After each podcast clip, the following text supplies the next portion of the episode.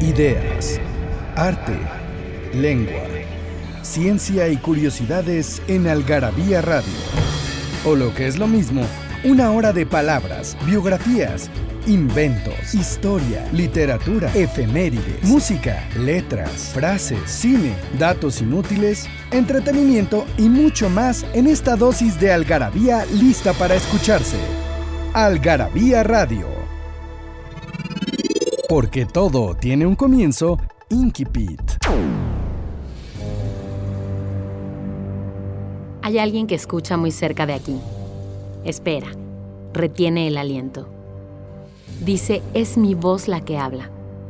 Nunca más, dice él, va a estar todo tranquilo, tan seco y cálido como ahora. Hans Magnus Ensenberg, El hundimiento del Titanic.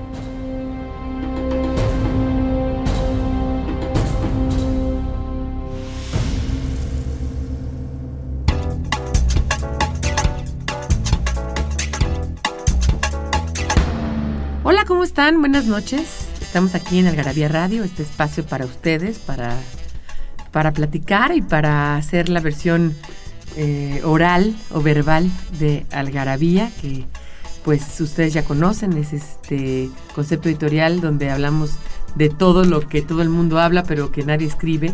Y en esta ocasión, pues lo reescribimos y lo rehablamos aquí en el radio. Estoy muy contenta de que me acompañen Malusa Gómez. Hola.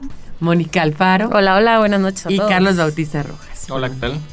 Creo que nosotros nos vemos más que en- con nuestras propias parejas o nuestra propia. Yo los veo a ustedes más que a mis hijos, creo. Sí, claro. Sí, sí. Pues estamos casi 12 horas en la oficina, pues Sí. ¿cómo no? To beat or not to beat es el tema que nos ocupa en esta ocasión. Es un tema literario, pero también creo que es un tema que habla de una época y de una política y de una forma de ver el mundo que son los años 50 y que además pues creo que marcó mucho de lo que ahora pues de lo que ahora estamos viviendo y además que causó conmoción un artículo mío en, en- en Facebook, ¿te acuerdas, Ya no queremos hablar de eso. Qué cosa. Porque dijimos que los hipsters no eran hipsters, entonces fue una cosa terrible. Pero bueno, es un poco los beats, los hipsters y todo lo que ellos traen. ¿A ti qué te parece, Malus? Pues la verdad es que me parece súper interesante, sobre todo cómo lo va mezclando con el momento histórico, con lo que se vivía, que eso, es- eso yo se los recomiendo. Siempre que analicen, a los que nos escuchan, este, siempre que analicen algo, piensen un poco en el contexto. Porque bueno, aquí era terminando la Segunda Guerra Mundial, se vivía una realidad muy particular, los hombres se habían dedicado a la guerra, luego estaban regresando a vivir un mundo ya como sin, sin esta industria que es la guerra, ¿no? Y bueno, pues la literatura no puede no reflejarlo, ¿no? La gente que está ahí diciendo cosas, pues es parte de esa misma sociedad y la verdad es que eso me parece súper interesante. Y lo que nosotros, creo que una de las razones por las cuales los, los, los beats fueron así como, publicamos un artículo de los beats, beat or not to beat, y también de Jack Kerouac en el mismo número, y algunos también eh, parafernalia del vocabulario hipster, es eh, entender cómo ellos sentaron las bases de mucho de lo que es la contracultura eh, eh, a nivel de música, de literatura, de los hippies, después en, los, en los años 60, y después de todo lo que vendría después, y hoy en día es como un poco el... el- el- pues, ¿Qué sería como el refrito, no? De todo eso. Pues ya ni refrito, porque entonces digo, como dice Malusa, el asunto del cuando acaba la guerra, la casi casi la instrucción de los Estados Unidos es todo el mundo regresa y multiplicaos, o sea, se crearon los suburbios, se crea este tipo de vida que es, eh, digamos, como el eso, emblema eso me parece lo- muy interesante. ¿Por qué no vamos al corte y ya nos los cuentas muy bien? Porque Ah, es muy interesante. Ok, ok. Eh, ¿Vamos a regalar algo antes?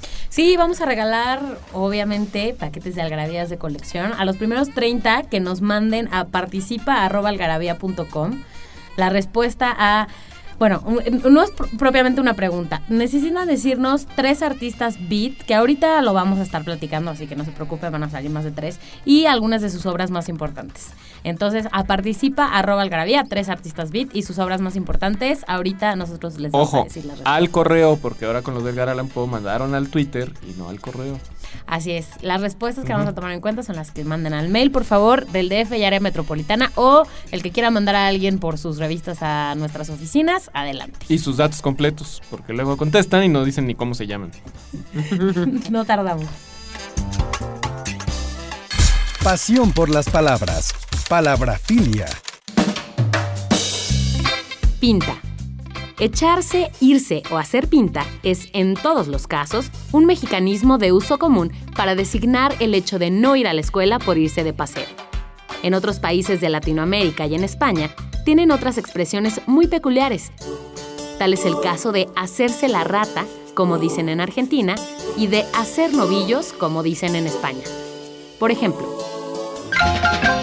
porque aquel mundo de gentes rebosando en las canoas y en las chalupas la contagiaba con su alegría de estudiantes en pinta. De Mariano Azuela en la obra El camarada Pantoja.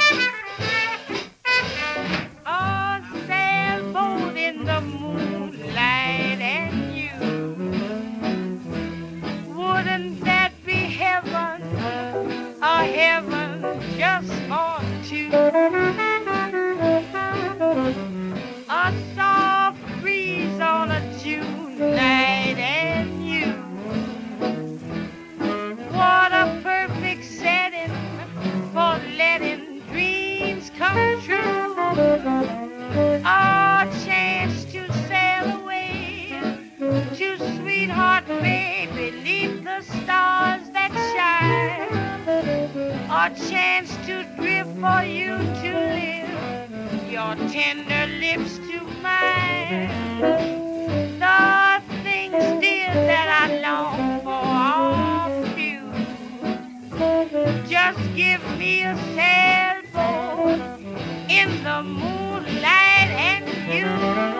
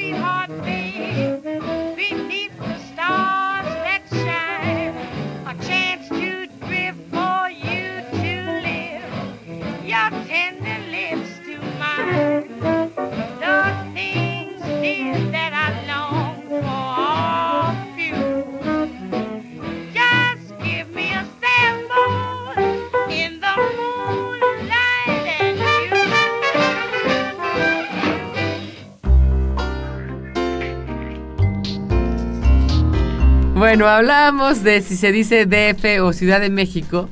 Y yo les digo que ya no es Distrito Federal, entonces díganle Ciudad de México. Tanto que esta México. estación, a través de la que estarán seguramente escuchando el programa, eh, se llama Código Ciudad de México, eh, a partir de hace muy poco, ¿cierto, Daniel? Así es, y aquí está Daniel de Moral como siempre que... Es más, vamos a día- abogar porque se llame México Tenochtitlan otra vez. Exactamente.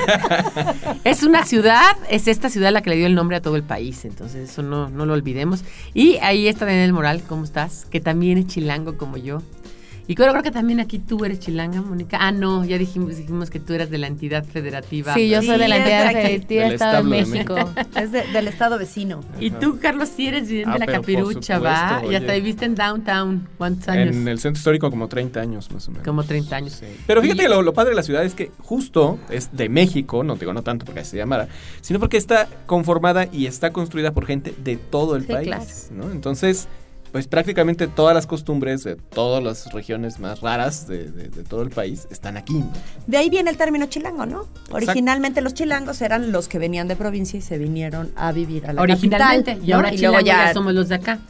Y yo nací en la colonia, yo nací en la colonia Granada, en el Sanatorio Español que está ahí en Ejército Nacional. Pero a ver, ¿de qué depende? ¿Dónde naciste, naciste dónde viviste? Porque yo viví ¿Dónde en el? Estado de México. Ah, sí, Sí, en el DF, no- Sateluca. Sí, ok. El Estado de México es O más sea, grande que eso, pero... donde naciste, Sí, viví los primeros Es- años de mi vida en el DF. Pero luego viví la mayor En parte de la mi vida Ciudad de en- México. En, la Ciudad de México. eso no es de donde quiera ser. ¿no? Sí. ¿Qué más da? Como dice, como dice Jaime López, yo sí soy de aquí, sí soy de allá. También, ¿por qué También. no? ¿Y Si soy de qué? aquí, soy de allá. Bueno, pues yo sí me siento muy chilanga, pero voy a Puebla con mucho, con, con mucho cariño. Este, y voy a cualquier lugar con muchísimo cariño. O sea, me encanta. O sea, el otro- fuimos a San Luis Potosí, fue maravilloso. También a ti te trataron muy bien en Mazatlán. Mazatlán, qué cosa, ya sé dónde quiero vivir. De allá De veras, de veras. Y, y- y vas a Saltillo y te tratan bien. Y vas- bueno, donde sea nos tratan muy bien, la verdad. la es que verdad, muchas muy bien. Y a- yo creo que somos mexicanos ante todo y no tenemos ese partido que hay en España, ¿no? Híjole, ¿qué tal? En Hasta España. Bueno, perdón, pero en Guadalajara no nos tratan muy bien. ¿no? Bueno, no, En sí, Guadalajara no, sí. Yo ahí sí digo A que soy sí, chiapaneco. a mí porque sí. dices que eres chilango, casi te lincho. Y con Ay, esas minifaldas, ¿quién te va a tratar mal? Es mija? lo que te iba a decir. claro. Y a mi René le mando un beso, ¿cómo no? Este, no, no, no, a mí sí me tratan bien en Guadalajara. Pero una temporada hubo toda una campaña, ¿se acuerdan? De la despatria. mata un chilango. Sí, pero ruda, ¿eh? rete Sí. bien feo. De una vez fui con Paco, fuimos por unas tortas ahogadas y se nos queda viendo y, y el, y el cuate. Ustedes son chilangos, ¿no? Y, y nosotros, no, yo soy chapaneco, este es Oaxaco, ¿no? Sí, claro. Nosotros, ah, pues, nos dice, ah, pues sí se les da de ver. Se la da. Ay, sí, Sí, hablas como que dijeron, no, ya no, no voy a hacer. bueno, pero hablando de eso, ¿sabes quiénes recorrieron toda la Unión Americana? Eso sí, se creían de aquí y de allá, los Beats. Los Beats agarraron un coche y se fueron, bueno, Kerouac, sobre todo Kerouac Road, particularmente, ¿no? sí. Sí, sí, Y después hicieron un- un- una campañita de, este, de difusión eh, en la cual este, crearon un camión que se llamaba el Forter, algo así como, como este, sin futuro, que eh, eh, tenía una calavera supuestamente en la parte del conductor, que era fake. Obviamente sí tenía un conductor, pero si tú lo veías llegar, parecía que una una calavera la que lo estaba conduciendo, ¿no? Era muy chistoso. Y en ese hicieron, organizaron varias presentaciones de libros en varios estados, estuvieron yendo de un lado para otro. Oye, pero bueno, estabas contando cómo era el, el ambiente de la posguerra. El famoso American Way of Life nace en ese momento. Sí, de hecho, pues te digo, acaba la guerra, eh, se crea todo este concepto de, pues vamos a hacer un país grande, bonito, lleno de refrigeradores atascados, el gran carro, la gran familia. La banalidad. este, sí, la señora encerrada en su casa cocinando, el tipo en su trabajo, o sea, todo como muy... Todas las casas iguales, Estructurado, ¿no? exacto, los suburbios, todas estas cosas, que pues podemos ver perfectamente bien representados en esta serie de Mad Men, que es como la, ya la decadencia de toda esta idea del American Way of Life, que es... ¿De qué- ¿En qué años sucede más? En Yo los no la he 60 visto. empiezan en los 60 Ajá.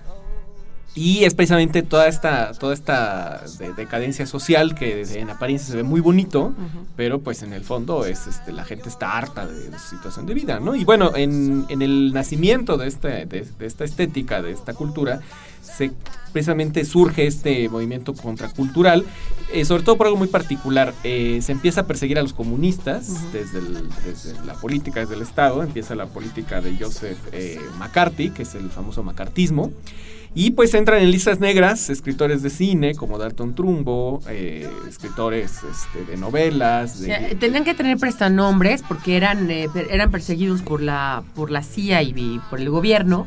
McCarthy decía que había que terminar con el comunismo, que además pues, propiamente en Estados Unidos nunca hubo comunistas. Nunca hubo. Es que eso es importante Ajá. para, sobre todo para los chavos, que habría que entender en esa época cómo de veras el mundo estaba dividido entre rojos y negros. ¿no? Sí, o sea, negros creo que no, no de color. no lo entiendan, O sea, no lo sí entienden. eran, o eras de los comunistas o eras capitalista. O sea, no es como esta mezcla que hay ahora. Sí existía una división. Y había una cortina de hierro y había un muro y entonces eso dividía todo el mundo.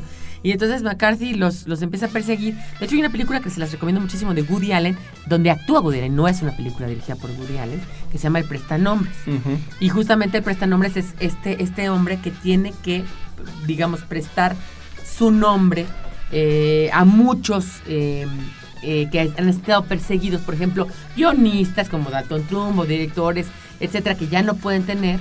eh, eh, no pueden trabajar en Hollywood porque justamente Hollywood fue uno de los las industrias donde más persiguió a los comunistas. Así es. De hecho, hasta Kirk Douglas estuvo en esa lista un rato. ¿eh? Y fíjate quién, quién, Por favor, la quién- ¿sabes quién era ¿no? espía y, y- y mandaba a, a- o sea, obviamente delataba a muchos? Elia Kazan.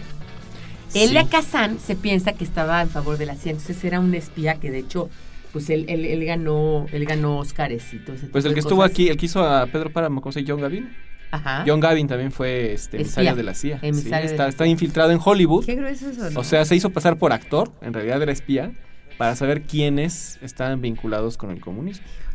Y Elia Kazan había ganado el Oscar por Gigante y por todas estas, estas películas de James Dean.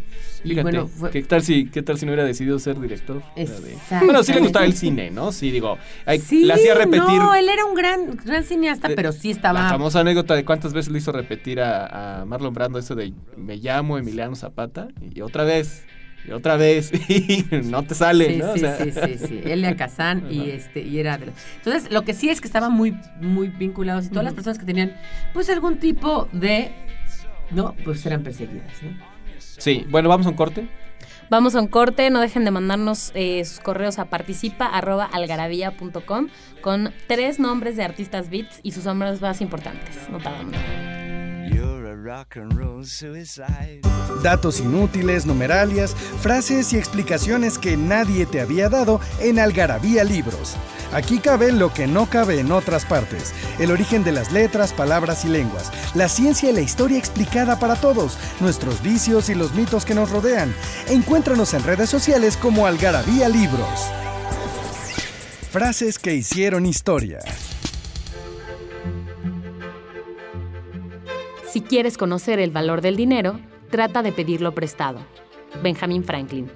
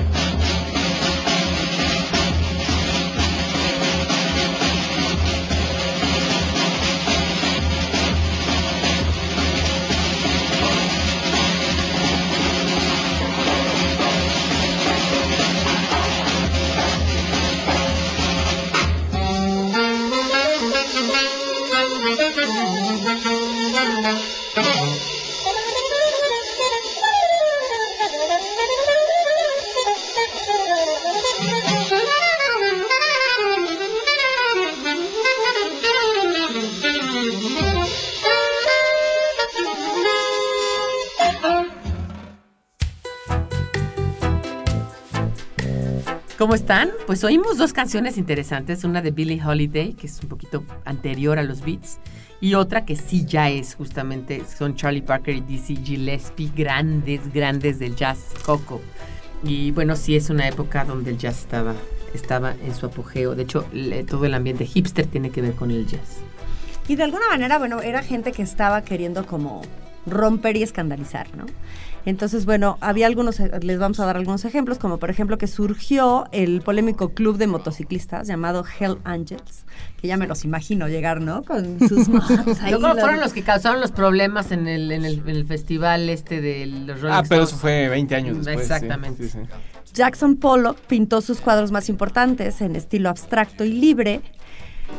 Thelonious Monk se estableció como el pilar del jazz con sus grabaciones para la casa Blue Note y fue la época de los primeros trasplantes de órganos vitales, del descubrimiento del ADN y de los reportes Kinsey sobre la conducta sexual del macho y hembra humanos, ¿no? Entonces, sin duda, bueno, pues era de estos que les gustaba escandalizar a todo ese grupo de gente que dices, que nos explicas, Carlos, que estaban como. Porque efectivamente, dentro. como decía el artículo, hay una parte en la que los conservadores, por el escenario que nos estaba diciendo Carlos, crecen, ¿no? Y entonces se trata de establecer este modus de, de vida conservador. Pero los liberales estaban creciendo también por su lado, o sea, no se estaban como... No estaban siendo pacados. Sí, ¿no? aunque eran Terminaban- menos, Aunque eran por- menos, pero estaban trabajando y estaban haciendo Los gringos cosas. han logrado un comunismo a través de su capitalismo. Exactamente. De hecho, era son muy, los muy únicos igual. socialistas actualmente. Son los únicos socialistas que hay en el mundo hoy en día. Y, y cagado. se- y- y hay- y está totalmente comprobado. Es impresionante. Son socialistas en el sentido de que todo, todo pertenece a todo. El Estado, el Estado eh, a través de las empresas privadas dicta lo que se tiene que dar y tiene que hacer. La gente va a McDonald's, come hot dogs, o sea, todo está muy establecido. Y ya desde entonces ya empezaba. Imagínense esas casas en un lounge, la señora con sus faldas amplias, cocinando. ¿Saben Su dónde? pelito, me la ¿saben- imagino perfecto. ¿Saben dónde se refleja muy interesante esa época?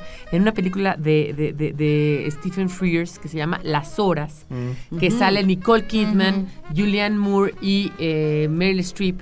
Y son tres épocas de la vida. Bueno, y eh, la primera época, donde sale eh, Julianne Moore, justamente, eh, y, y habla de, está leyendo Mrs. Dalloway, que es la obra de Virginia Woolf, do- que está actuada por Nicole Kidman.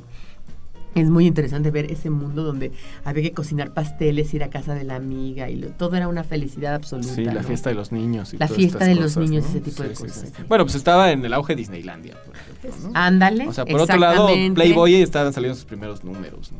También estaba, eh, pues, Lolita de Nabokov salió al mercado y digamos como que fue uno de los... Sí, pero Lolita era la contracultura. Era la contra, pero digamos como que fue uno de los elementos culturales fuertes que le dio confianza a todos estos cuates, los, de, los del el beat, que para empezar a, a- a publicar sus cosas, ¿no? Porque ellos eran muy marginales, o sea, obviamente no tenían dinero, no tenían amigos, no tenían este, editoriales, y pues digamos hacían su chamba muy- de forma muy aislada, de forma muy, este, digamos, fue, fue una casualidad que se conocieran también. No, y además eran escritores, lo que hay que poner claro al nivel literario, eran escritores que más que escritores eran filósofos. Y entonces escribían su propia filosofía y su forma de ver la vida y tenían una forma de escritura que pues sí un poco responde a lo que habían hecho, digamos, a principios de siglo eh, Virginia Woolf y, y obviamente eh, también, este, también eh, James Joyce, James ¿no? Joyce, sí. Porque e- es una escritura que es muy libre y que te va contando las cosas y que te va... Y, por ejemplo, en el Y que en caso de Jack momento, Kerouac... y que en su momento era herética lo de Muy por ejemplo herética, James sí. Joyce no era así súper mal visto era de escándalo Claro. bueno Virginia Woolf no lo quiso publicar así de escandaloso sería, ¿no? Imagínate. Y, y sí, cierto, rechazó. Rechazó. Dublineses, ¿no? Mm, O no, Ulises, el Ulises. sí. Y resulta que en- en- en- dentro de esta, digamos, vertiente, ellos escriben estas obras tan, tan libres. Y Jack Kerouac, por ejemplo, eh, tenía incluso cosas hasta místicas. O sea, él se iba hasta la parte mística. No solamente era filósofo, sino medio hasta encuentros con la divinidad, cómo encontrarme, ¿no? La meditación. Le encantaban mucho las culturas, las culturas este, exóticas, digamos, Asia, asiáticas. sí, sí. Les ¿no? molestaba La lo India. artificial, además, ¿no? O sea, intentaron irse como más hacia adentro. Sí, Por yo, este rollo social de todo prefabricado. Y también tenían la influencia de los exist- existencialistas franceses, de sobre todo Sartre, de Camus, este, de Simone de Beauvoir, que habían precisamente cuestionado todo el, el, el, pues el digamos, eh, lo que había pasado después de la, de la guerra, son los primeros que empezaron a publicar y a escribir en contra precisamente de la uniformidad de, de- de la gente, ¿no? Y de estos bloques este, económicos y sociales que dividían eh, prácticamente la sociedad, ¿no?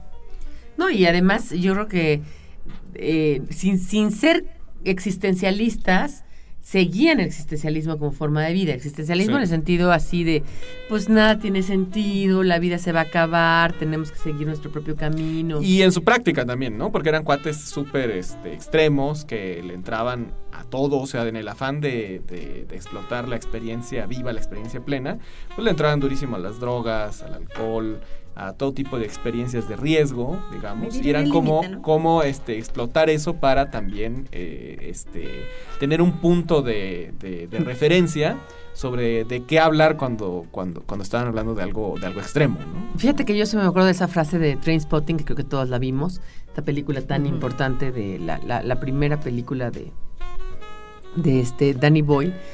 Eh, bueno, no es la primera película. La de primera- la, primera la que hace, la, la que hace, la que hace, no, porque tiene el tumba al ras de la tierra, que es un largometraje anterior a ese, Ah, que sí, es muy, del muy chavito, buena, ¿no? muy buena, The Shallow Sí, Grave. No, sí. no, no. Luego les cuento de qué se trata. Pero bueno, el asunto es que él dice, eh, puedes escoger un refrigerador, puedes co- escoger un marido, puedes escoger una casa, un- unos niños, una escuela, no sé qué. Dice, yo escogí nada, yo escogí la heroína. Sí, escogí, O sea, yo no- escogí lo- no escoger. Escogí no escoger. I choose not to choose, ¿no? Y entonces, un poco ellos eran eso. Porque ¿quiénes son? A ver, Vamos a ponerlos en clase. Son Kerouac, Jack Kerouac, es William Burroughs.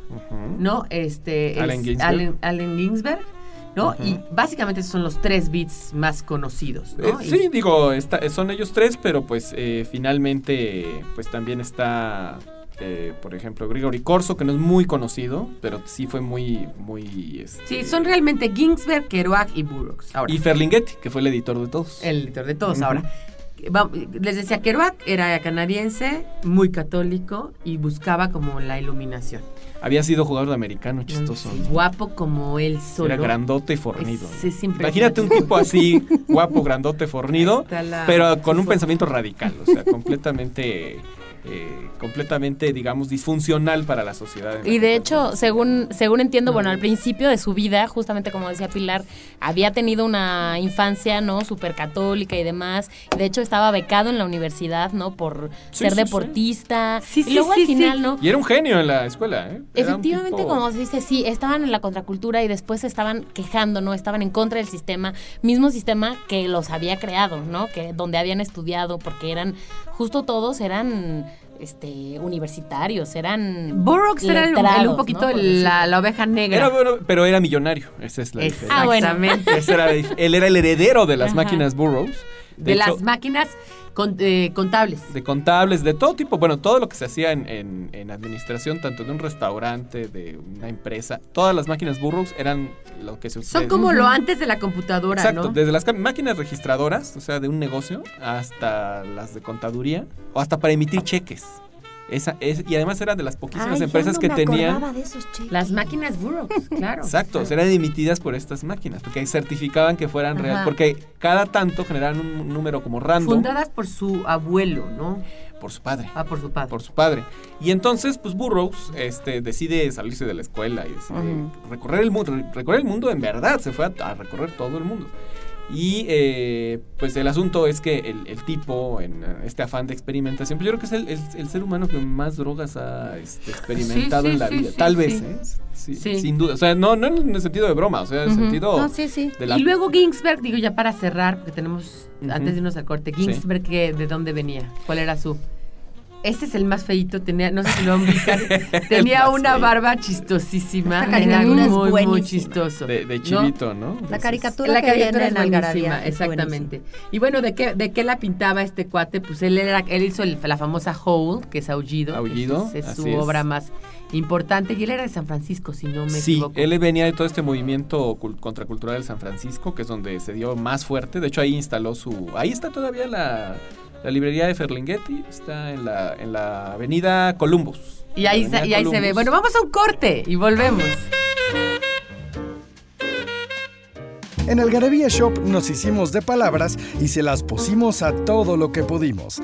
Ven y encuentra objetos únicos y novedosos llenos de frases y palabras, todos hechos por los creadores de Algarabía y El Chingonario.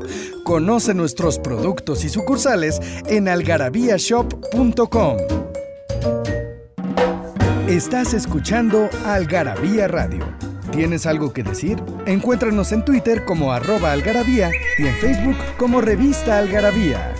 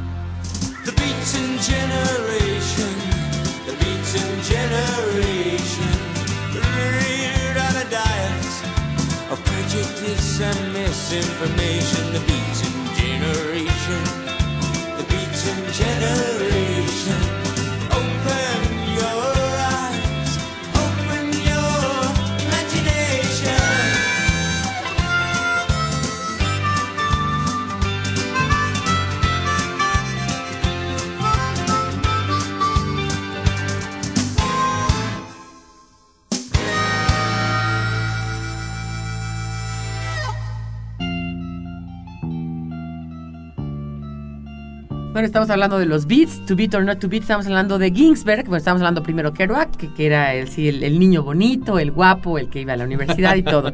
Luego estaba Burroughs, que es el millonario, no, no tan guapo, pero millonario, hijo de millonarios, que también.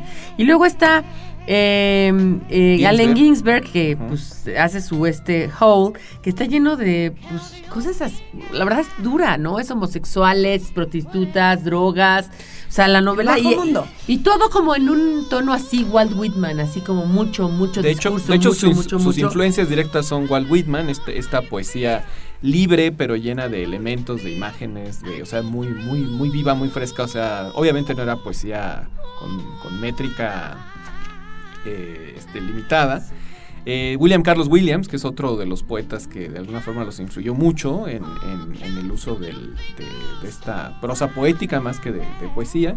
Y Ezra Pound, que pues tal vez sea uno de los últimos grandes sabios que, que tuvimos en este mundo, que pues era casi como un Homero que recopiló todos los tipos de poesía, de todos los tipos de cantos, de toda la Grande, historia. Es una cosa impresionante, era un erudito. Impresionante. Y creo que fue el Borges gringo y ni nunca se dieron cuenta ¿no? Sí. de, de lo que tenía. Y sí, te voy a decir una cosa, ahora que estuvo con todo lo de Paz, si Paz tenía un Chanoc en la poesía era Ezra Pound. Claro, sí, claro. Para Paz era Pound era su máximo. Pound y Elliot.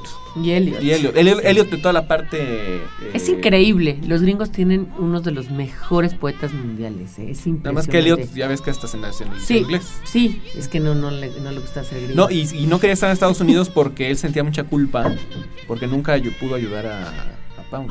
O sea, Pound lo encerraron después de la Segunda Pero ahí tú Guerra estás Mundial. diciendo una cosa interesante. Los gringos Ajá. no se dieron cuenta que, que Pound era su Borges. Yo creo que se dieron cuenta, pero les, les en costó que les costó mucho que él estuviera a favor de los nazis. en la De, de los italianos. ciudad. de los italianos. Sí, o sea, sí, porque él, él le gustaba Italia. Pero él se fue a Italia por- porque le gustaba vivir en Sí, Florencia, sí, no, sí, porque, pero eso le- no porque eso- fuera amigo de Mussolini. Eso les pesa a los A gringos. los gringos ¿ves? les cuesta mucho trabajo aceptar las cosas que se les salen del esquemita. Ah, Es claro, lo, sí. decíam- lo decíamos con Edgar Allan Poe. También. O sea, Edgar Allan Poe, sí, sí, sí, sí te leo, sí te leo, pero Sí, como no todas las todas las universidades deberían tener una biblioteca que se llamara así, ¿no? Un y no la tienen, ¿no? tienen. Entonces, bueno. Y bueno, está, básicamente sus obras son On the Road, eh, digamos para que quede claro que es la de Kerouac, Naked Lunch, que es la de Burroughs, y, eh, y Aullido, que es de Ginsberg. Ahora, Burroughs y Kerouac, los dos vivieron en México. Es muy interesante.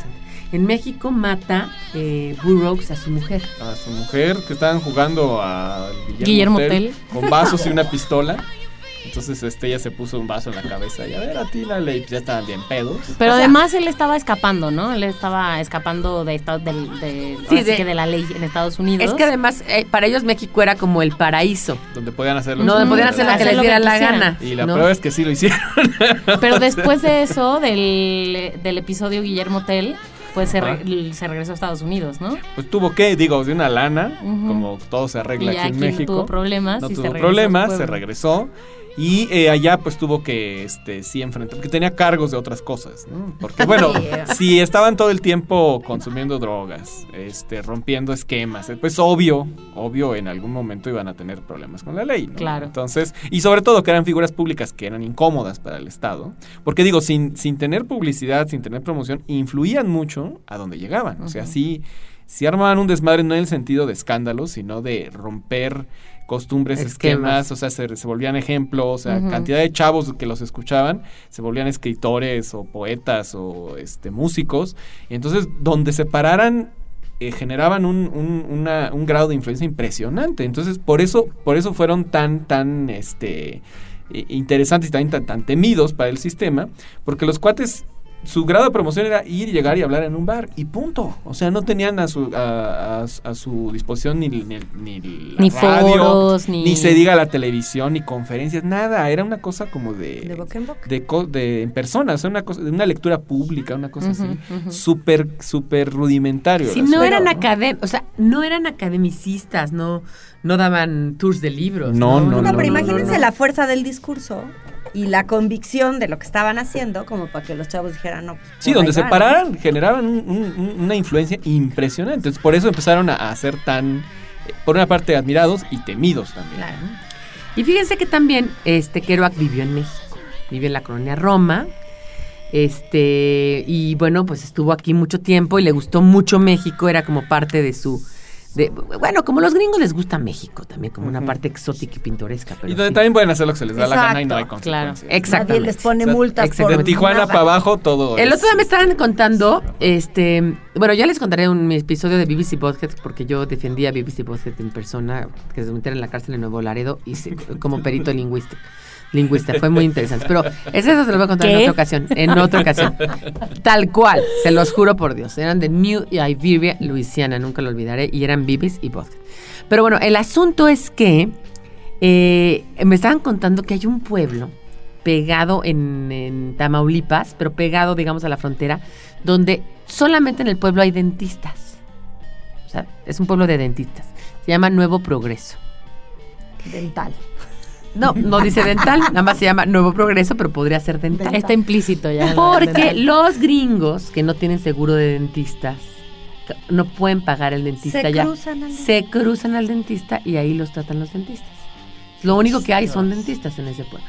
Entonces, como dice Carlos, sí, como que los gringos siempre nos han visto como el patio de atrás. Ah, claro. ¿No? Sí, Donde, claro, a ver, ve a dejar a la, a la covacha, ve, ve a dejar las cosas Spring allá. Breakers. Los Spring Breakers, ¿no? Claro. Este, Sí, ¿no? O sea, para ellos es. Bueno, acá. El asunto es que eh, vivió en México, este, tuvo hasta creo que hasta ciertas novias, ¿no? Aquí en México. Uh, bueno, pues le llovían, por supuesto. Imagínate, gringo, guapote. Ajá, No, y luego se regresó Pues sí, de hecho él hizo, él hizo todo un recorrido eh, de los con un Estados cuate que se llama Cassidy, Neil Cassidy. Neil Cassidy, que también él es de los del movimiento Beat. Y pues se fueron desde Nueva York hasta Los Ángeles, de ahí a San Francisco y de San Francisco de regreso, cruzando prácticamente como esta, esta ruta que hicieron Los pioneros. los pioneros que algunas vez comentamos aquí, de este Lewis y Clark.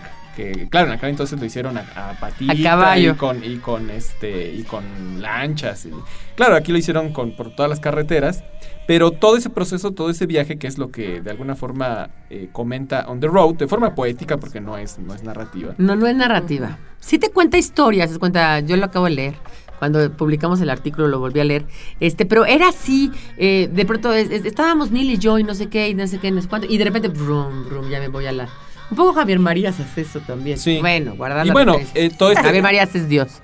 todo, todo este, este, digamos, eh, este bagaje de experiencias, pues ellos lo, lo necesitaban para tener de qué escribir, ¿no? Y bueno, obvio, te digo, eran, eh, le entraban durísimo a, a las drogas, eh, pues... eh, Y además cuentan muchos pasajes de drogas, de, De- cómo se drogan, de sí, cómo o de qué tomaron no y, se cuál fue- y levantó. cómo ajá. escribían a partir de esa sustancia, ¿no? También un asunto muy experimental, ¿no? De saber ellos mismos cómo, cómo se cambiaban o se descubrían a través de ese, de, de ese experimento. ¿no? Ahora, lo que tú dices, Malusa, y, y estábamos platicando, eh, Mónica, es sí es cierto. O sea, yo creo que ya estaba esperando la ebullición de la sociedad un movimiento así. O sea, ya, ya, ya era algo esperado. O sea, ya no, ya no se podía Se aguantar. Eran, primero fue desde el 1945 que ganaron la guerra hasta el 55, ¿no? Que es, son 10 años de una políticamente correcto, somos los vencedores, tenemos mucha lana, tarararara. entonces es un poco como que hasta la madre. Y sentaría las bases, que eso es muy interesante y que yo que podríamos platicar más a fondo de los hippies. Así es todo este pues cuestionamiento de la sociedad, de pues irse por eh, unos asuntos más de, de- la experiencia viva, de contra la política, o sea, todo, todo este, digamos como, pues es, es una actitud rebelde, es una actitud de contracultural. La retoman los, los músicos, de hecho, son los primeros en retomarla. eh, poquito después de que ellos, eh, pues prácticamente mueren, por ejemplo, Kerouac muere de alcoholismo. Este, casi Justo nada. decía, ¿no? Este, El con su Burroughs mamá. sí dura, ¿no? Bur- Burroughs duró hasta casi el año 2000, o sea, murió de casi 100 años. O sea, una cosa impresionante que o sea, el tipo se metió, e inclusive hasta con, a propósito, en algún momento como para ya, ahora sí que jalarle la cadena, ¿no? Ya Ajá. estaba harto y se metió unas dosis impresionantes y, no se moría. Y bueno, y bueno, la- el asunto es que eh, Kerouac tiene una, una este, novela padrísima que se llama eh, Mexico City Blues. Bueno, es un poemario. Y también está Tristeza, ese es este, pero también habla sobre México. Las dos tienen que ver sobre la, su estancia en la ¿Por qué no ciudad. vamos a corte y, y regresamos con ellas? It's gonna feel just like those De nuestro ronco pecho a la mexicana. Ahora sí. Entre los muchos usos de esta expresión destacan dos. En ocasiones de inminencia, cuando vemos venir funestas consecuencias por nuestros actos. Normalmente se acompaña sacudiendo preocupadamente la mano derecha. También puede usarse con un tono de esperanza, como augurando una vida distinta, próspera y feliz a partir de hoy. Por ejemplo, te habla el director, ahora sí ya te corrieron.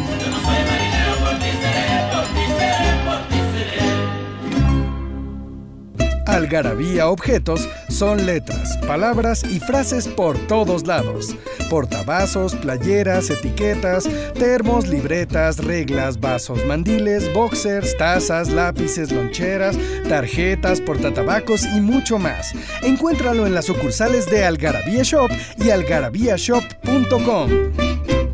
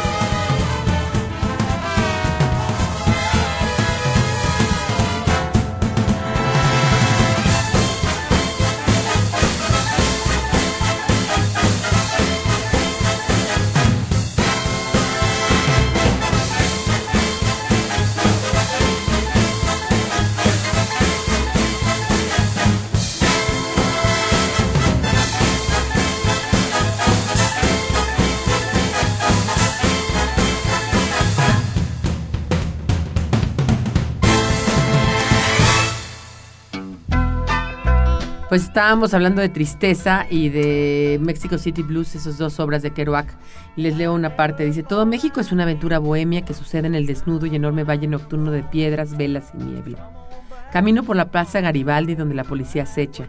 Bizarros tumultos de gente se aglomeran en las angostas calles alrededor de apocados músicos que tocan débilmente sus trompetas cerca de las banquetas.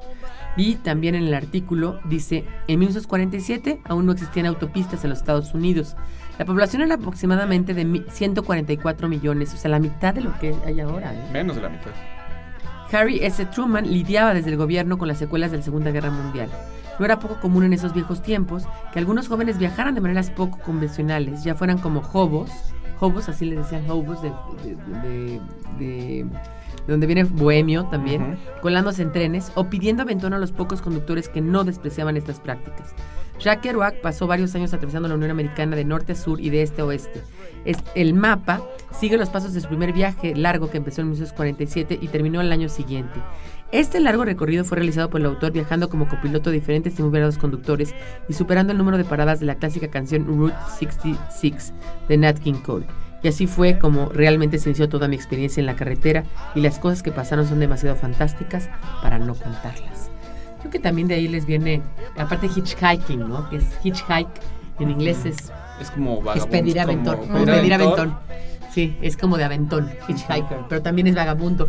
Y de ahí viene también en, la, en, las- en el cine. ¿Cuántas películas vimos de The Road Movies? Sí, claro. De hecho, las tenemos en el top 10 de cine que les recomendamos, ese, ese libro que se llama Top 10. El libro de los top El libro de los la- con más de mil películas para recomendar viene una de road road movie porque road movie es todo un género en Estados Unidos. Así es. Y bueno, decía las palabras. Ajá, las eh, palabras, sí, porque decíamos que están muy influenciados por los hippies. Los hippies, eh, los hippies son como los herederos. De hecho, hippie viene de un hipster chiquito. hip. Era, era hip. Hip era el que estaba en la moda, era hipster. A ver, describe hipster. Mira, en los años 40 la palabra hipster o hepcat se usaba para señalar a alguien versado en el jazz. Derivado de la palabra hip se usa para designar a quien está al tanto de las nuevas ideas, acontecimientos y estilos, alguien sofisticado y a la moda. A pesar de que el hipster original era de raza negra, a finales de los años 40 los jóvenes blancos adoptaron este estilo de vida que incluía desprecio por los bienes materiales, gusto por el jazz, el bebop, uso de drogas, diversión sexual y de la forma de hablar. Que seguro que no tiene nada que ver con lo que le decimos hipster ahora. A ver, Nada Mónica, que ver. Y de hecho un poco... ¿Tú que eres generación millennial? Siempre soy Ni juzgada modo. por eso. No eres juzgada, eres nada más Catalogada. clasificada. Eres la representante. Dinos que es un hipster hoy en día, No, para que nos queden de entrada la diferencia. efectivamente nada tiene que ver con la raza negra, pero sí tiene que ver, o sea, muy poco. Lo que sí tiene que ver es con una pretensión. Pretensión Bien lo de estar a la moda y de ser sofisticado. Y yo tras, o sea, yo cambiaría el ser sofisticado por tener onda. Y lo entrecomillo y por y, y recalco con una ¿Tú eres pretensión. Hipster? Yo quisiera decir que no y digo que no y sos- lo sostengo. Y Carlos lo Y lo sostengo. Y si Carlos lo dice, Yo digo ya, que sí eres hipster. lo, lo agradezco. Tus lentes son hipster No. y además No, sí tienes como ciertas Hay, cosas. hay ¿o una no? Cosa que le, un elemento que define a los hipsters. Ya Tiene iPhone. No, Adiós, no, no, no, no, no, no, no. Los hipsters, la moda hipster pegó en México porque es para pandrosos. No, para- sí, no, no, no, sí, no, sí, no. Porque bien lo decía- Carlos, Carlos es un abuelito. Pando chic. Pero bien No lo decía el video que vimos No alguna vez de Son The. Evolution of the No se Hipster, bañan. Que tiene que ver con este Son mugrosos, lo- la ba- que decía la barba de Sócrates, la barba de Aristóteles. No. Carlos es un abuelito que no sabe lo que son los hipsters. No, los sí lo sé. Los veo. no la son Roma mugrosos. Condesa está lleno de esos. Pero no son mugrosos, pero son- perdón. pero, Pero tienen sí un son. aspecto, efectivamente tiene un aspecto mugroso pero Schlepper. limpio, mugroso pero Mugroso, caro, pero mugroso limpio. pero de, de centro comercial. O sea, porque usan barba. No, Por- no solo eso, no, y por no, la no. ropa, ¿Te por has la acercado ropa. a ellos? ¿Los has? Claro. Y Daniel se tapa. A ver, Daniel, ¿sí o no son... ¿Verdad que no son mugrosos los hipsters? Sí son, dice que sí. Es que no son mugrosos Habrá de, de verdad. O sea, no es, no es, no es sucio de verdad. Es una postura ser mugroso. Es una postura de ser O sea, mugroso y tiene que ver con la pretensión No estar de no ser un apretado. así como muy así calado, como decir, Pero muy también, bien pero peinadito. también tiene que muy- estar a la mera a la mera moda de Apple y a la no sé qué. Claro, por eso digo. No o necesariamente. sea, d- sí De tiene hecho, que el ver hipster con... hipster jamás va a usar Apple, ¿no? Porque dice que es un elemento del ¿Sabes quién es un hipster hipster? Va a El que- la que me llevó, la que, el que me llevó un barbón asqueroso, perdón, Ay, Dios mío que me santo, llevó Ingrid un día que quería publicar un libro. No me acuerdo cómo se llama, Sí, pero sí. sí, sí. ¿Qué una pasa? cosa Que no te acuerdas No me se acuerdo llama. cómo se llama. Qué bueno. sí, asqueroso. Comía las es así, unas barbas así, y sí era como muy hipster, con sus lentes y su Apple. Sí llevaba Oye, pero yo, Yo también le, le sigo Apple todo, y no soy hipster. yo, un mugroso limpio, como dice. Mónica, a uno muy repeinadito, prefiero el mugrosito.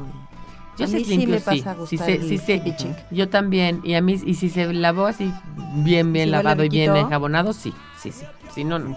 Bueno, pero a ver, Carlos. entonces eran los hipsters, no tienen nada que ver con los de ahora. Bueno, lo que pasa que es un asunto de mamoneo más bien, ¿no? Y como de... ¿Pero y- por qué les volvieron a poner hipsters? No, pues porque lo adoptaron. Claro. Ahora Ah. sí que ahí... ahí Sí, ¿qué sí, sí. No porque tenga en realidad un, parecido real con esto, con esta definición, con A ver, este pero bueno, el asunto surge en. Estados Unidos. Como siempre, somos mala copia de algo que surge en Ahora, Estados vi que es un hippie. Bueno, el hippie, que la, deriva la palabra hip, su uso se extendió desde la década de los 60, cuando apareció la nueva subcultura, que aunque parecida a la beat, no era propiamente hip, a la cual se denominó hippie, es decir, como un hipster chiquito, porque pues tenía ciertas ideas, pero era más alivianado, era más en rollo, este, pues de las culturas... eh, Menos mezcla- filosófico. Menos filosófico como mezcla de todo, ¿no? Mezclaban a. Buda igual con Jesucristo, con los griegos, con San Francisco, Gandhi. O sea, era un rollo como entre pacifista y ex- obviamente experimentar con drogas. La pero psicodelia. pues todo esta, este discurso de hace el amor y no la guerra, y expandir la conciencia y y las amor. virtudes como el altruismo. Exacto, todo este rollo, pues al que ahora todo esto que lo que llamamos hippie, pues es precisamente este, esta. Y pues obviamente esos sí eran bastante mugrositos. Este, Honestamente, sí. genuinamente amorosos. ¿no? Sí, no, eso sí era Cabello muy- largo, Y ya hemos barbas, publicado un artículo sobre los ajá. hippies y otra algarabía sobre los hippies. Este no es sobre los hippies. Vamos a hablar de, de ellos alguna otra ocasión. Los hippies es otro movimiento y el movimiento además termina cuando se dan cuenta que primero porque es una contra, es una revolución, una protesta contra la guerra de Vietnam sobre todo y cuando ter- y nace en San Francisco, ese es un movimiento totalmente de San Francisco. El Flower Y- Power. Y el Flower Power y eh, mota y tal, y comunas, libre, amor Perfecto. libre y termina cuando se dan cuenta que pues las comunas lo único que generaron fueron enfermedades venéreas y hi- hijos y que ya había que pues, Hijos de quién sabe quién. había que exacto y había que pues mantener a los niños y las señoras tenían que meter a trabajar y pues acabaron arrugadas y fumando Y en realidad el personaje que surge después de eso es el Yuppie, ¿no? Que también Ah, incluimos Yuppies, en ver. este en Yuppie este es mi generación. un poquito más grande que la nuestra o sea, los yuppies eran como los, los papás, no, los, los hermanos mayores nuestros. Se cuenta como, digamos, Ray, ¿no? Sí. Sí, los que ya eran profesionales en los Cincuenta y tantos ochentas. Sí, sí, sí, sí, cincuenta y tantos ahorita. Efectivamente. Oiga, Los yo tengo una pregunta que no viene en muchos casos con las palabras, pero con esto que decías de las malas copias o buenas copias, Ujú. ¿hay alguien que le entró a la literatura beat en México? Eh, ¿Podría ser la literatura de la onda? No. En su momento no. No, no, No, hubo. no, No, no. hubo. Nada este, hubo algunas influencias. Digo, José del- Agustín y estos son después. Pero, mucho pero- después. pero no, no Pero ya importa fueron los eso, pero- 70s, ya- No, son 60. Son 60, 70. Mi novia, Finales. no, mi novia Angélica María es del 62. No, no, no, pero no es eso, sino es que ni siquiera copian nada. No, No, son no. filosóficos. No le entró nadie. No, no, nadie. No, son más bien, más bien desmadrosos los que, los que escribieron en la, la llamada sea, Onda, Gaza, que no era un grupo, Onda. Sí, ¿no? que era Jesús Luis Benítez, Parménides. Parménides, José Agustín. Gustavo Sainz. Y hasta el mismo Juan Tobar al principio, ¿eh? ya después se fue por otras ondas. Y, y. Pero hasta- así como tal beat, Ajá. no hubo. No, no, para nada. No, porque el beat tenía que tener cosas como muy poéticas o muy filosóficas, ¿no? Y esto no. Bueno, pero estabas describiendo Yuppie. Exactamente. Yuppie también tiene, es un diminutivo también de Young Urban Professional, que significa joven profesionista urbano. Y justamente esta palabra empezó a utilizarse a mediados de los ochentas. Y lo que pasó es que estaba esta persona, estas personalidades que eran ejecutivos, exitosos, ambiciosos, que para esa época tenían entre 20 y 30 años, que habían estudiado en una Sí, universidad prestigiosa, que tenían un nivel social alto y que tenían lana, que tenían salarios grandes Bill y que tenían ¿Saben? vida citadina. Vida de no lujo, tanto, vida porque de coche, sí, pero vida sobre de- todo tiene que ver mucho con lo financiero. Hay una película que ¿no? se llama Sí, American Psycho, basada en el libro de American Psycho de Sí, que es el personaje Yuppie por Es el antonomasia, personaje. ¿no? Y Sí. que lo que hace es ignorar a los otros estratos, ¿no? También, o sea, como que no ve tanto, no, no... Vamos a ir a un corte y te voy a contar más de los yuppies. los conocí de cerca. Ahí venimos. Todavía existen. Don't it ever make a young man wanna go back? ¿Quién dijo que no se puede viajar al pasado? Algarabía para recordar. El 2 de abril de 1935, el físico británico Sir Robert Watson Watt patenta el radar. El 10 de abril de 1970, Paul McCartney anuncia la disolución de los Beatles, con lo que rompió los corazones de miles de fanáticos.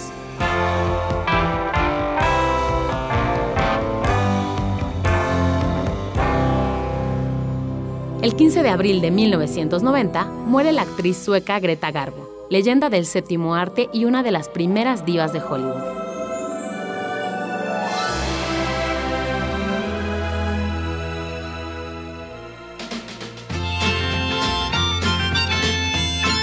Ya regresamos a este último bloque de Algarabía Radio que se nos da el est- tiempo estábamos como ya agua. hablando de los Yuppies, pero los Yuppies son, su cuenta, bueno, esa película se las recomiendo, es American Psycho, está actuada por Kristen Bale y no me acuerdo quién dirige, eh, pero es una gran película. Y, y The Wolf of Wall Street, él es un Yuppie, es de esa generación Claro. tal cual. El asunto de la bolsa tiene muchísimo que ver con los Claro. yuppies. Fue el boom, ¿no? el Porque boom antes de los 80 de la bolsa y se volvían millonarios de un día para otro. y que entraban chavititos que estaban recién salidos que te De la universidad, del, col- de- del college, como muy- exacto. La bolsa y la industria del internet y la, y la tecnología también. Sí, Miguel Ortiz Monasterio, Alan Smith, todos esos son Bill yuppies. Son más, un poquito más grandes que nosotros, pero yo un poquito, ¿eh? o sea, un que, mi- que yo, ¿no? O sea, a final de cuentas, deben de haber nacido ellos en los años, no sé, unos 5 años, incluso unos 10 años, de nacidos desde finales de los 50 hasta mediados de los de los 60, ¿no? Yo nací en 68, pues ya, hay, un- hay una diferencia, pero yo a mí me tocó ser más generación X de loser, o sea, de las que estudié letras, de- o sea, no, no yuppie, De los ¿no? que ya no, ya no tuvimos este, el auge de nada, ¿no? El auge de la, de la fregada, ¿no? Ya fui. La, la, la MTV, la que ya te casas en tu casa, la que, la, la- el bajofondismo laboral, el, Claro. el, este, el tortuguismo No, laboral pues nos también. tocó la, la crisis de bancaria. Ahora, ¿no? pero hay Los otras 80. palabras por ahí que me... late- Beatnik, ¿qué es exactamente? Beatnik. Ah, bueno, Beatnik se le llamó a los miembros de la generación Beat, que es como a los que estábamos hablando, y por extensión a las personas que rechazaron las conductas aceptadas y las convenciones sociales, por ejemplo, con su forma de vestir. El término se compone de la palabra beat y el sufijo nick y podría traducirse como simpatizante de los beats. El beatnik encontraba repulsivos los valores de la modernidad y se refugiaba en la vida nocturna, las drogas y el alcohol.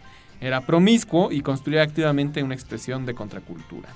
Durante los años 50 se creó un estereotipo mediático de este personaje. Ropa oscura, cuello de tortuga, bongoes, boina, lentes oscuros y un libro de poesía bajo el brazo. Eso me decía Carmen Galindo, maestra mía, muy amiga de Monsiváis y de Carlos Fuentes, que Carlos Fuentes era un beatnik, Claro, que se vestía sí. con cuello, y que en México les decían existencialistas. Existencialistas, sí. Existencialistas. Y también está el término junkie en esta en este diccionario que viene Que del- era William Burroughs, un junkie, ¿no? Exactamente, que viene del término junk, que significa literalmente significa basura y designa algo que carece de valor. De hecho, por eso decimos junk food, ¿no? La comida chatarra o a un material desecho. Entonces, por analogía, se usó en la jerga urbana para referirse a la heroína, por ejemplo, ¿no? Entonces, junkie también quiere decir adicto, aunque puede utilizarse para cualquier adicción, no solamente la heroína. ¿No? Eh, por ejemplo, también podría ser eh, film junkie, un cinéfilo, ¿no? Pero bueno, en 1953, el escritor Beat, justamente del que hablábamos hace rato, William Burroughs, publicó la novela semi-autográfica Junkie, Confessions of a Underdeem Drug Addict, bajo el seudónimo de William Lee.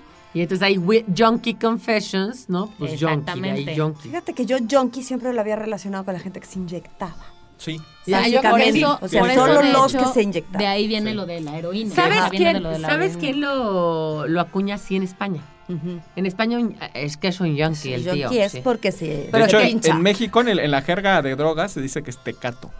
Tecato. el Sí, que porque hierven la, la sustancia, en, o sea, cortan una, te- una, Una lata de- cerveza, en este caso una tecate, y entonces por eso es tecato, en eso, en eso Ay, calientan qué la cosa. sustancia. No, bueno, y, y creo que la heroína ya no está tan de moda en España, pero yo cuando pasa? estudié allá en la era horrible. Yo veía jeringuillas sus tiradas en todos lados. Jeringuillas. Tiene sus este, altibajos. Por ejemplo, cuando vimos eh, Trainspotting, justo era el momento hace 20 años en que estaba en su apogeo, la heroína. La heroína en su apogeo, ya no. Bueno, bendito sea Dios, sí. Que ahora quién sabe qué otra cosa será. Bueno, y el cristal uf, y esas bueno. Ya estoy como la tía Carmelita y bendito sea Dios, mi hijito, de veras. Bueno, a ver, beat. Beat puede traducirse como abatido, agotado, golpeado o vencido, ¿no? De golpe. Desde los años 40, la población negra de los Estados Unidos usaba la expresión beat to his socks, es decir, jodido hasta los calcetines. para referirse a la pobreza extrema. Jack Kerouac escuchó el término en las calles y lo adoptó para referirse al círculo de escritores al que pertenecía y a este nuevo sentimiento de desencanto ante la juventud. You know, this is really a beat generation, una generación jodida, golpeada. El término generación beat apareció por primera vez en un artículo del New York Times de 1952, donde John Clellan Holmes escribe, más que un simple agotamiento, implica el sentimiento de haber sido usado, de haber sido usado por el sistema, de que el sistema te está, abusa- está abusando de ti, de también de la decadencia del sistema. Un hombre está bit cuando está en la quiebra y lo apuesta todo a un solo número y la generación joven ha hecho eso casi desde su infancia. Entonces ya, para que vean que ya desde entonces se sentían jodidos y, y- Está y mal, y- tristísimo y ser beat. Pero, tristísimo. pero, pero todos, ¿no? O sea, quiero decir, todas las generaciones Todas. podrían identificarse con este sentimiento Todas. de beat, con un desencanto. Yo no sé si yo fue porque, con- bueno, tú no tuviste eso. A ver, te pregunto, tú que eras de mi generación, este, que somos X, este, ¿tú nunca tuviste esa sensación de que estábamos como misplaced, que nadie nos comprendía, que tarará? Yo sí, porque yo no sé si porque de letras. Pues Me iba a la cineteca y a las muestras y... No, No, tú no. no mucho, la verdad no. No, fíjate. Yo Se sí. ve como que actuaste un poco como boomer, porque los boomers tenían esa cosa de que siempre estaban como en el, en el rollo, porque tienes hermanos más grandes, Sí, quizás. a lo mejor por ahí. No, yo Sí. sí, por supuesto. Por algo me fui de mi casa. Sí, no, yo, yo, yo, el Por mundo... supuesto dejé la escuela y la no casa. tenías- y todo. tú, Me fui a millennial. recorrer mundo. Me llamo Mónica. Sí, no te pero sí, también me siento misplaced. ¿Verdad que sí? O sea, como Pero que lo nadie nos Lo comprende. que creo es que no tiene que ver solamente con la, con la generación. No, tiene que ver con todas las generaciones, nos hemos sentido así abusado de del nuestra vida.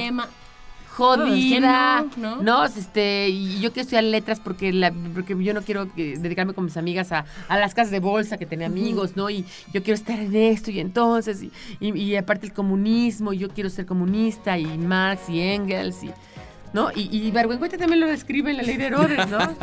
¿No? Dice, me- este, Sarita me sacó del fango y me dio a leer a Carlos Fuentes, ¿no? Y a Marx, a Engels y a Carlos Fuentes, ¿no? Qué bueno que tenemos este espacio para, para terapearnos, ¿no? Oigan, ustedes también mándenos sus comentarios, sus dudas, sus... sus Ay, sus respuestas. sus Ya respuestas. las respuestas de los tres artistas beat eh, más importantes.